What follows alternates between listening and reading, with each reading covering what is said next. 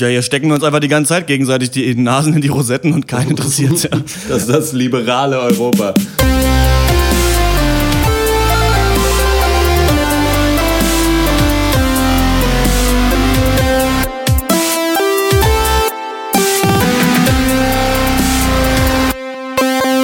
Hallo und herzlich willkommen zum Pencast of Duty. Heute mit dem Thema Reisegeschichten. Mein Name ist Christian Eichler und äh, wie immer rede ich mit Horst Lukas Diestel.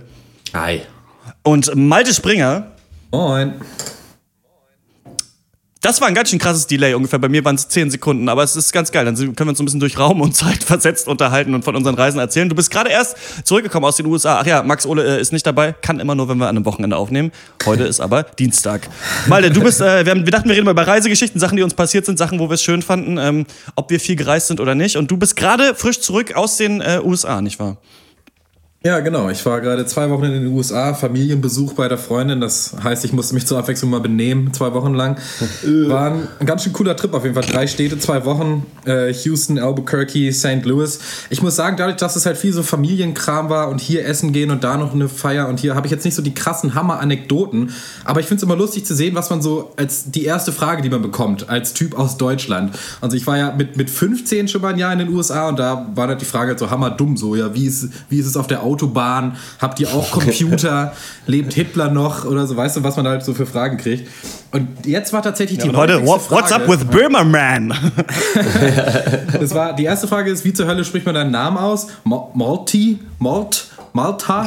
Und danach äh, die, die zweite Frage war mal, und was ist eigentlich mit diesen ganzen Arabern los in Deutschland? Und das finde ich ja, das finde ich ja geil, diese Frage beantworten zu müssen oder Leuten das halt erklären zu müssen, dass, es, dass, dass das alles schon okay ist mit diesen einen Millionen Ausländern, die wir jetzt neu dazugekriegt haben. Vor allem als re relativ unpolitischer Mensch hatte ich da immer so meine Schwierigkeiten mit, so Hillbilly-Amerikaner zu, äh, das, das Konzept von Integration zu erklären. Was ist deren Meinung? Alle abknallen einfach. Also einfach mit der Pumpgun direkt über den Rasen ähm, ins Flüchtlingsheim durch, durch die Scheibe gesprungen und dann äh, Mayhem? Oder was ist so, was stellen die sich vor?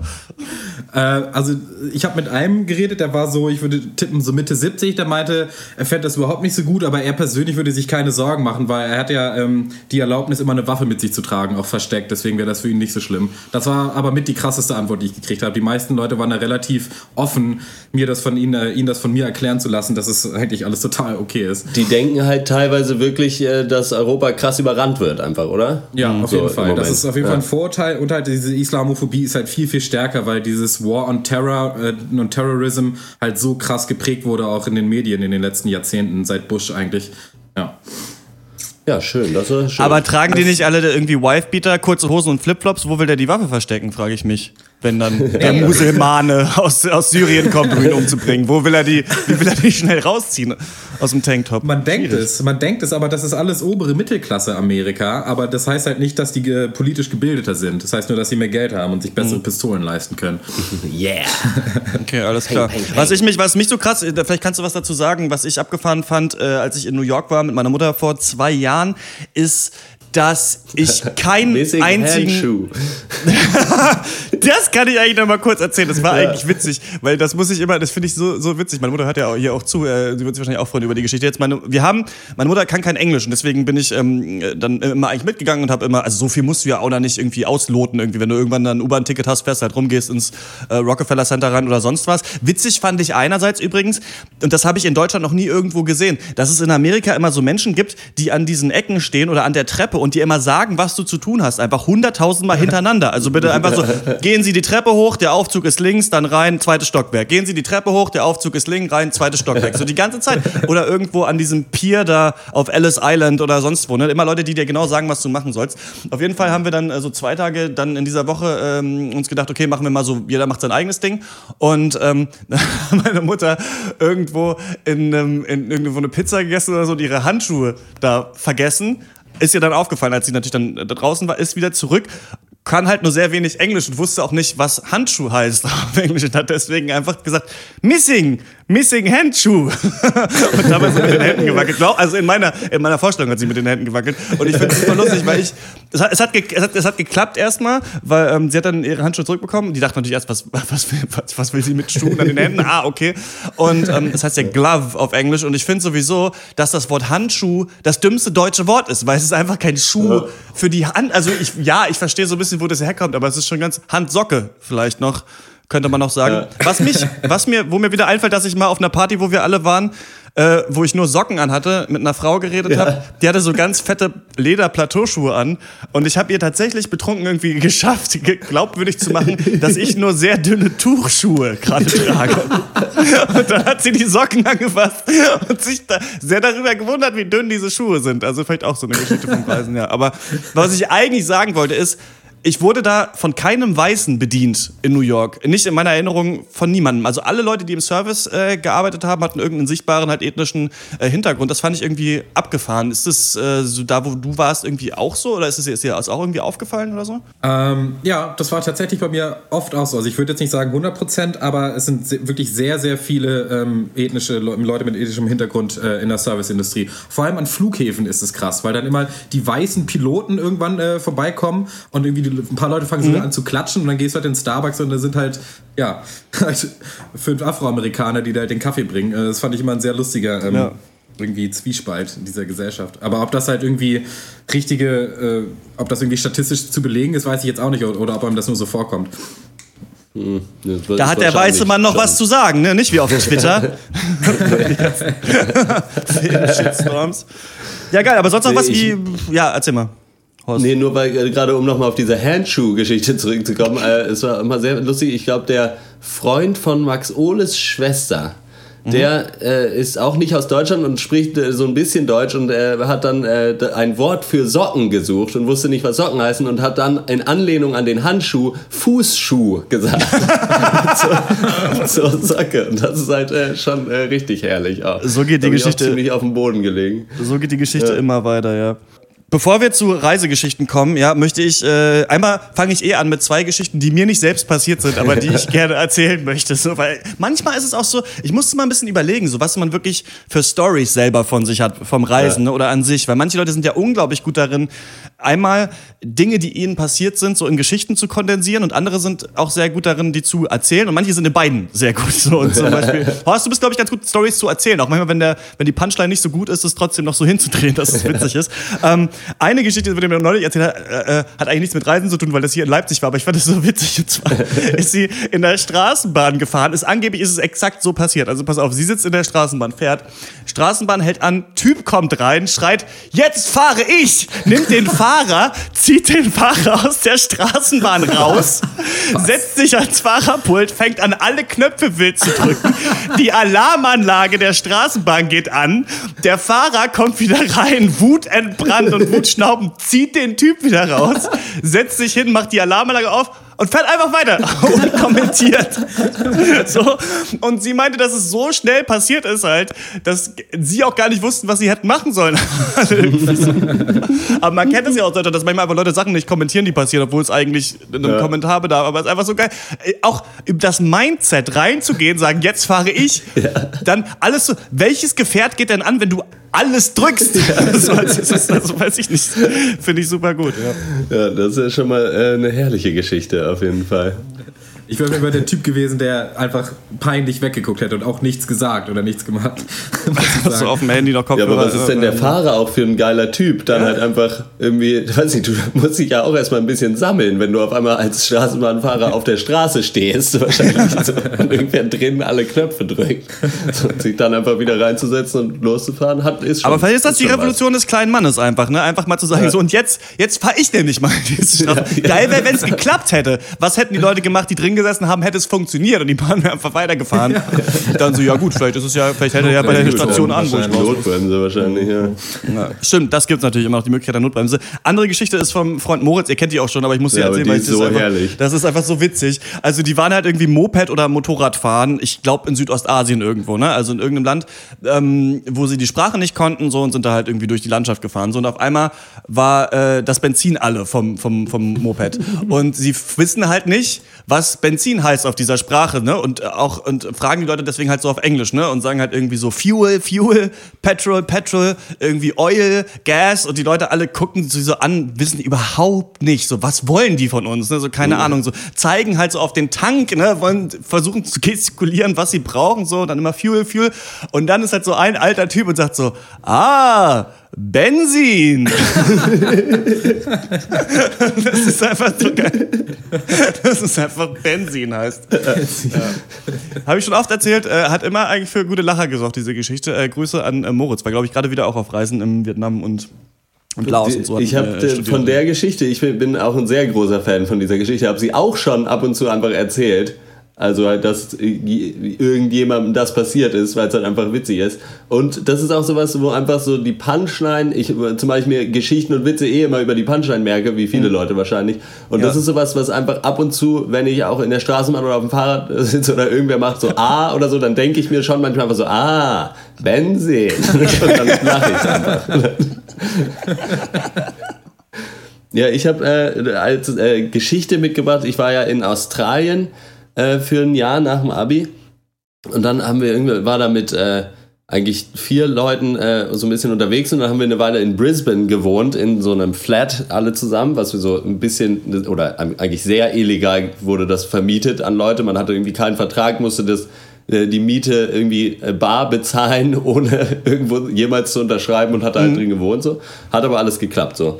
Und äh, dann sind die anderen aber weiter und ich hatte da aber noch einen Job und bin noch ein bisschen da geblieben und äh, war dann alleine in diesem Flat drin und dann kam halt dieser Typ, der das vermietet hat, meinte, er hätte irgendwie eine größere Gruppe und ob ich in das andere, in ein anderes Flat mit rein könnte, weil da wäre ein Zimmer frei und das würde irgendwie besser passen. Habe ich dann gemacht, ich war eh nur noch zwei Wochen da und dann wohnte ich auf einmal mit Glenn Bible zusammen. Und Glenn Bible war äh, seines Zeichens irgendwie 45-jähriger australischer Bauarbeiter. und äh, äh, war aber ganz cool drauf. Der hat, äh, ist jeden Tag aufgestanden, acht Stunden auf dem Bau, dann ist er nach Hause gekommen, hat Playstation gezeugt und Bong geraucht. das war wirklich der komplette Ich rauche mein Ganja den ganzen Tag. 420 blaze it. genau. Und auf jeden Fall in dieser Wohnsituation fand ich mich dann wieder, war eigentlich alles ganz chillig. Auf jeden Fall, wir sitzen irgendwie auf so einem Samstag halt auf dieser Couch und dann klingelt's. Wir also an die Tür, draußen steht ein Typ, lange Haare, komplett zutätowiert und fragt, ob irgendwie, keine Ahnung, ob Chris da ist oder so, mhm. keine Ahnung, wieso, ja, nö, keine Ahnung, wer Chris ist. Und dann so, ah ja, okay, fuck, so, ich dachte, der wohnt hier. Ja, nö, aber hier, also es kann sein, dass das der Typ war, der hier vor zwei Wochen ausgezogen ist. Ah ja, hm, ja, ist ein bisschen doof. Ich bin jetzt extra hierher gekommen wegen dem. Der meinte, er könnte mir hier einen Job besorgen und so. Ich habe mein letztes Geld für das Ticket bezahlt und so. Und der sollte eigentlich hier sein. Und wir so, hey, ja, krass, wo bist du denn hergekommen? Ja, aus England. hat einfach sein ganzes Geld für ein fucking Flugticket nach Australien. Und dann, ja, scheiße hat irgendwer von euch ein Telefon? und im Endeffekt hat der Typ dann einfach irgendwie anderthalb Wochen bei uns auf der Couch gewohnt, weil wir so Mitleid mit dem hatten. Weil er halt nichts hatte einfach. Und der hat dann immer zusammen mit Glenn den ganzen Tag Bon geraucht und hat ihm äh, für das ganze Gras, was er ihm weggeraucht hat, weil er das nicht bezahlen konnte, hat er ihn dafür dann die ganze Zeit tätowiert. als weil er so ein Tätowierer war. Und ich wohnte da so und dachte mir so, okay, alles ge geile Wohnung. So, ich bin ganz froh, dass ich hier nur zwei Wochen bin, aber die zwei Wochen waren dann doch irgendwie sehr witzig. So, auf jeden Fall. Aber Props an äh, den Typen, der da aus England einfach. ja, an Chris auch, der dem Typen einfach gesagt ja, komm ran, ich, mal, ich besorge den Jobs und dann ist er einfach nicht da. Schon richtig geil. Ja. Wollte wahrscheinlich selber nicht tätowiert werden, deswegen hat deswegen schnell das, das weitergesucht. Ja. Haben die nicht auch immer so ein komisches Spiel gespielt oder irgendwas hast du damals mal erzählt? Ich glaube, wir haben mal geskypt oder so. ich weiß auch nicht mehr, was es war. Aber ich kann mich noch erinnern an diese Zeit, wo du mit dem Bauarbeiter und dem Verrückten irgendwie zusammen gewohnt hast oder dem verrückten Tätowierer, dass du da mal ein paar Stories erzählt hast, ja.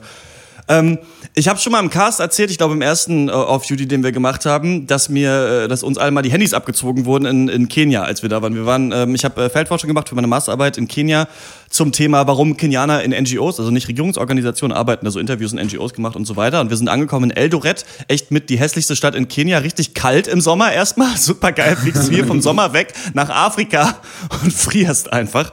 Ist sowieso ganz, das ist ganz unterschiedlich so. Nachts frierst du total doll zu Hause und am Tag schwitzt du dich irgendwie tot. So kennt man irgendwie hier nicht so richtig. Das, das ja. ist Ding, eigentlich ist umgekehrt. Auf jeden Fall ähm, kommen wir dann halt in irgendwie so, so einen richtig geilen Club rein, so total Dancefloor rammelvoll und irgendwann alle halt schon gut angedüdert und merken halt irgendwann, unsere ganzen Handys sind alle geklaut worden, weil die Leute halt in, in, in Kenia halt im Club einfach dann so irgendwie eng tanzen und dir dann dein Handy einfach abziehen, wenn du durchgehst, einfach in die Tasche greifen und fertig. Und ähm, dann äh, später halt, also dann ist es halt passiert, keine Ahnung, da die Kenianer haben manchmal auch so Zweithandys und sowas, keine Ahnung, nur für auf den Dancefloor zu gehen. Und ähm, dann Irgendwann sind ich und Jan, ein guter Kumpel von mir, äh, den ich da kennengelernt habe, auch ein Deutscher, der auch aus in Bayreuth studiert hat, auch eine Forschung gemacht hat, aber was anderes, also nicht mit unserer Gruppe da war. Und ähm, es wurde immer gesagt, nachts nicht allein durch die Straßen gehen. Ne? Man soll nicht irgendwie nachts, wenn man von Club zu Club zum Beispiel geht, soll man ein Taxi nehmen, auch wenn das nur fünf Minuten Fußweg ist oder sowas. Und ich dachte halt immer, ja, wegen Kriminalität, weil du irgendwie dann ausgeraubt wirst oder sonst was. Stellte sich raus, nee, wegen den Bullen. Wir sind halt so vom einen Club zum anderen gelaufen so und der und äh, werden halt angehalten von so einem Polizeiofficer und der meint so ja äh, wir hatten noch genau und wir hatten noch einen Kumpel äh, von Jan dabei der, äh, das ist witzig, war ein Deutscher, war aber schwarz und die haben mich erstmal hammer verarscht. Das, das hat erstmal Jan erzählt, das wäre einfach einer, den er hier kennengelernt hat. und da hat er sich auf Englisch vorgestellt und mir dann immer so auf Deutsch erzählt, so, oh, der ist voll scheiße, der Typ, ne? Der hängt jetzt, ich hab den jetzt hier so am, am Bein, so, der nervt total. So, und ich so, hä, was? Und dann halt voll drauf eingefallen, halt so, ne? Das ist mega unangenehm, egal. Auf jeden Fall laufen wir dann da, laufen wir dann da lang. Der Polizist, ja, was macht ihr hier und sowas? Keine Ahnung, was soll das? Ihr könnt ja nicht einfach rumlaufen und sowas und es ist gefährlich und sowas. Und wir reden halt mit dem, ja, wir gehen jetzt da nach hinten hin und so, alles cool, keine Ahnung. Werden halt so gehen gelassen von dem Polizisten, obwohl wir eh nichts gemacht haben. So, gehen in diesen anderen Club, ist aber nichts los. Denken uns, okay, alles klar, gehen wir wieder zurück in den Club. gehen zurück und werden angehalten von der Polizei und wird gesagt, ja, was ist, ihr seid doch gerade schon hier lang gegangen, ihr könnt doch nicht schon wieder jetzt hier lang gehen. So. Und dann wurden wir einfach des Handydiebstahls bezichtigt, dass wir angeblich durch die Clubs ziehen nachts und Leuten ihre Handys klauen werden also in so einen Armeetruck eingeladen, so hinten alles voll mit Leuten halt so, wird zugemacht so. Natürlich auch Typen mit so Maschinengewehren sitzen hinten auf dieser Bank so und werden halt einfach abtransportiert in die Nacht. So, ich habe halt mega Schiss so, schreibe halt schon irgendwelche Nachrichten so an irgendwelche Leute, ja, pass mal auf, wir werden jetzt zur Polizei gebracht. Und dann halt ist es aber eigentlich nur Schikane in Kenia. Also die Leute sagen auch immer so, du musst halt ähm, Einfach nur, wenn die Polizei dich irgendwie, also die nehmen dich halt hoch, um halt Bestechungsgeld zu kriegen, einfach so, ne? Und dann ja. musst du einfach eigentlich nur auf deinem Recht beharren und halt ja, warten. Einfach nur abwarten und wissen, okay, irgendwie komme ich hier schon raus. Und haben halt ewig mit den Bullen gelabert auf der Polizeiwache und so, ja, und wir holen unsere, wir hatten auch unsere Pässe nicht dabei, glaube ich. Und deswegen, man muss sich, hätte sich ausweisen müssen oder sowas. Völliger Schwachsinn. Auf jeden Fall sind wir dann da irgendwie wieder rausgekommen. Aber auch einmal waren wir auf so einem, beim, beim Rugby äh, von so, von so Unimannschaften, wo einfach auch nur besoffene Kenianer waren, auch so richtige geile, so Hipster Kenianer aus Nairobi, keine Ahnung, nie solche Leute vorher gesehen. Und dann hat auch der Typ, äh, Humphrey, Kumpel von, von Jan, ein Foto mit irgendeinem Polizeihund gemacht und wurde wurden dann auch erstmal Handschellen angelegt. und äh, wurde dann auch äh, fast, fast abtransportiert. Auch witzig übrigens, äh, wir waren da auf diesem Rugby mit, mit Humphrey und Ushia, die wir immer nur Manfred und Uschi genannt haben. und Manfred hatte einfach am Campus ein Zimmer gemietet, nur um seiner Fra Freundin fremd zu gehen. Also er hatte einfach ein extra Zimmer, Was, nur um ey? im Club Frauen aufzureißen und dann da zu pennen. Und wir haben das immer dann Mannys Bumsbude genannt. Und da habe ich auch mal einfach gepennt, als ich halt da am Campus mal äh, zu Besuch war und kein Zimmer hatte. So. Aber ja, so viel zu, zu den, so viel zu dem Lifestyle der Kenianer. Ja. Ja, ich muss sagen, ich bin einfach, glaube ich, merke ich, zu wenig alleine gereist bis jetzt. Deswegen habe ich nicht so die Hammer-Stories von Nightlife äh, in Afrika wie ihr. Was mhm. ich erzählen könnte, wäre die Geschichte, ähm, wie ich fast nach Hause geschickt wurde von meinem Jahr in Amerika. ich weiß nicht, ob du okay. das noch wisst. Ich bin ja, mit 15 nee. bin ich ja für ein Jahr nach Amerika gegangen. Oh, und ja. da dachte ich mir, das ist bestimmt cool, euch interessiert das alle, ich schreibe einen Blog darüber und äh, mache so immer so kurze Medusa Malta erobert die USA, ja. Medusa.blogspot.de oder so. Weil wir, das war aber, das war 2005, glaube ich, und da und meine Gastfamilie hatte keinen Computer zu Hause, deswegen musste ich aus der Schulbibliothek schreiben, diese Geschichten. Und äh, dann hat mein, ähm, mein Gastvater hat so einen coolen Prank mit mir gespielt, einen Trick. Und den find, ich finde den heute noch lustig, muss ich sagen. Deswegen erzähle ich euch, was das war. Und zwar ging das so, ähm, die sagen dir, ich wette, du kannst keinen Sit-Up machen, während wir dir ein Handtuch übers Gesicht halten. Und der Trick ist halt, dass sie dann dein Gesicht runterdrücken mit diesem Handtuch für einmal, dann noch für ein zweites Mal. Und beim dritten Mal ziehen sie es ganz schnell weg, du schnellst in die Höhe und irgendwer steht mit dem nackten Arsch über dir. Das ist halt. und ich dachte, das ist immer noch das absurdeste, komischste, was ich mir vorstellen kann, was eine Gastfamilie bei dir macht.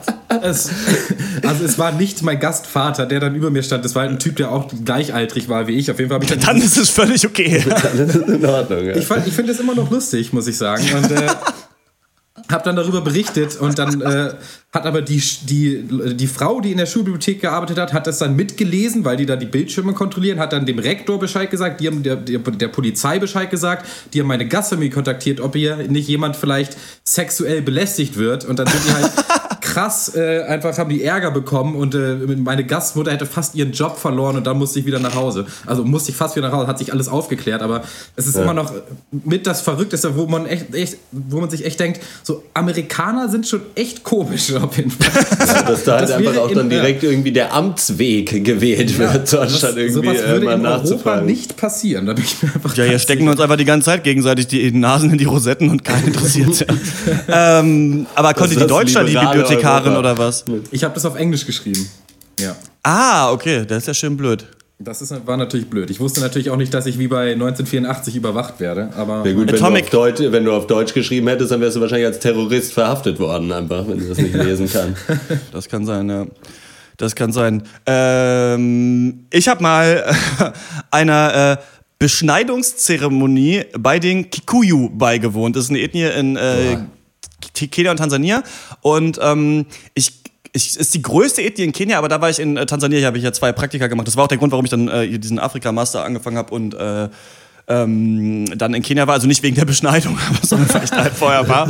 Und es ist ja so, dass ähm, die Beschneidung bei Frauen ja so ein super heikles Thema ist. Ne? Also ähm, Female Genital Mutilation gibt es ja ganz viele Gruppen dagegen und sowas ist ja auch ganz schlimm, was da passiert. Beschneidung bei Männern ist aber eigentlich kein Stress so an sich. Und es ist so, dass die Leute da irgendwie, da hat auch ähm, Jomo Kenyatta äh, in seinem Buch Facing Mount Kenya drüber geschrieben, das ist eine Ethnographie über die Kikuyu. Und das ist aber quasi der Typ, der der erste ähm, Präsident auch von Kenia war, also Freiheitskämpfer, der das okay. dann mit das Land von den Engländern befreit hat. Ich sage immer so, es wäre so, wie wenn äh, Gerhard Schröder so ein Buch geschrieben hätte, die Niedersachsen, irgendwie über seine eigene Ethie, so die Gebräuche und Sitten der Niedersachsen. Nicht, nicht dass Schröder Deutschland befreit hat, aber ihr wisst, was ich meine. Irgendwie witzig. Und ähm, bei diesen Beschneidungszeremonien Zeremonien ist es irgendwie so, dass die Leute alle sieben Jahre oder sowas findet das statt und dann sind alle Leute, die da gleichzeitig beschnitten werden, sind in so einer Age Group zusammen und die kriegt dann auch einen Namen und so hat auch früher Geschichtsschreibung irgendwie funktioniert, dass halt, okay. glaube ich, so genannt wurden wie so bestimmte Events, die es damals gab, also der große Regen oder sonst was und so hat sich dann damals Geschichte irgendwie weitergetragen, irgendwie so. Auf jeden Fall, keine Ahnung, äh, ich war in dieser einen NGO, habe bei der einen Familie da gewohnt und da meinte die Gastmutter so, ja, hier ist halt das krasse Fest und sowas bei den Kikuyu und ähm, ich glaube, es waren auf jeden Fall nicht die Maasai. Ich glaube, also ich glaube, es waren die Kikuyu, vielleicht war es auch Maasai. Auf jeden Fall ähm, bin ich dann da ewig halt übers Land gefahren. Erst hinten saß ich auf dem Motorrad drauf, irgendwie vor so einem Bus gefahren. Irgendwann kommen wir dann da halt an. Und der Typ halt von der NGO, der halt eigentlich auch mitbleibt, meint dann so, ja, ich verpiss mich dann jetzt mal, tschüss.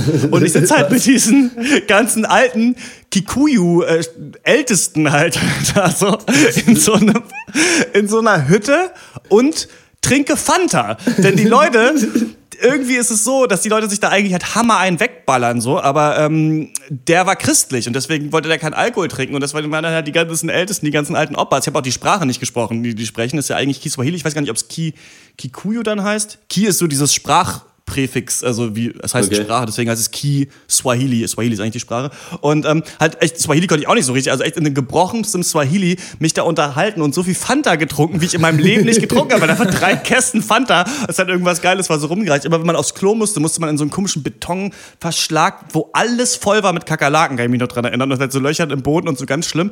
Auf jeden Fall ist es so, dass diese zu beschneidenden Jungs dann immer wieder auch zurückkommen, dann singen die irgendwelche Lieder, dann müssen die irgendwo da ins Gebüsch rein und sich im, nachts im Fluss baden und sowas und irgendwie die Geheimnisse ihres Volkes lernen und irgendwie sonst was.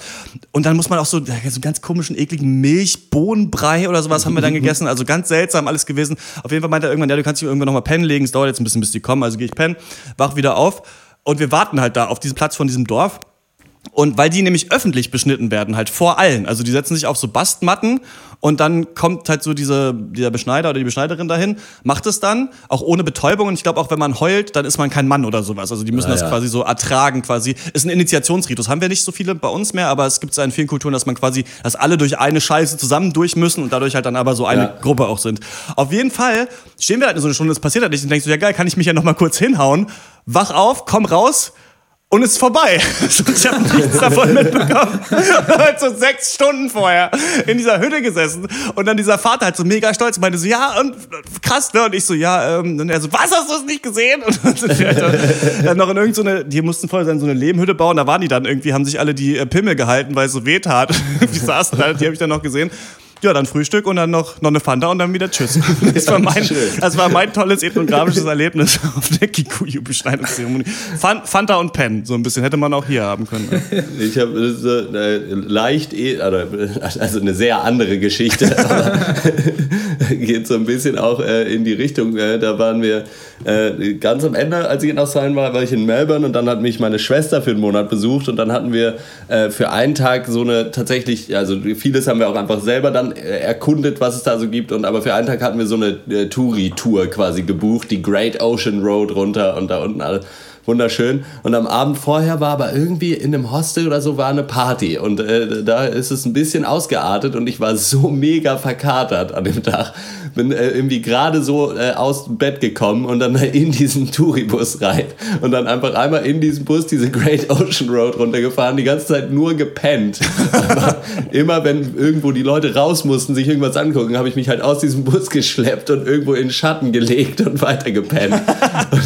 und dann halt abends wieder nach Hause gekommen und quasi nichts gesehen, einfach von, von, diesem, von der gesamten Great Ocean Road. War Vielleicht könnten wir so ein, so ein, so ein Travel-Blog schreiben, einfach Dinge, die wir gesehen hätten, wenn wir nicht gepennt hätten. ja. das Dinge, die wir im Urlaub erlebt haben, die wir aber auch auf einer Hausparty hätten erleben können. Fanta und Schlafen.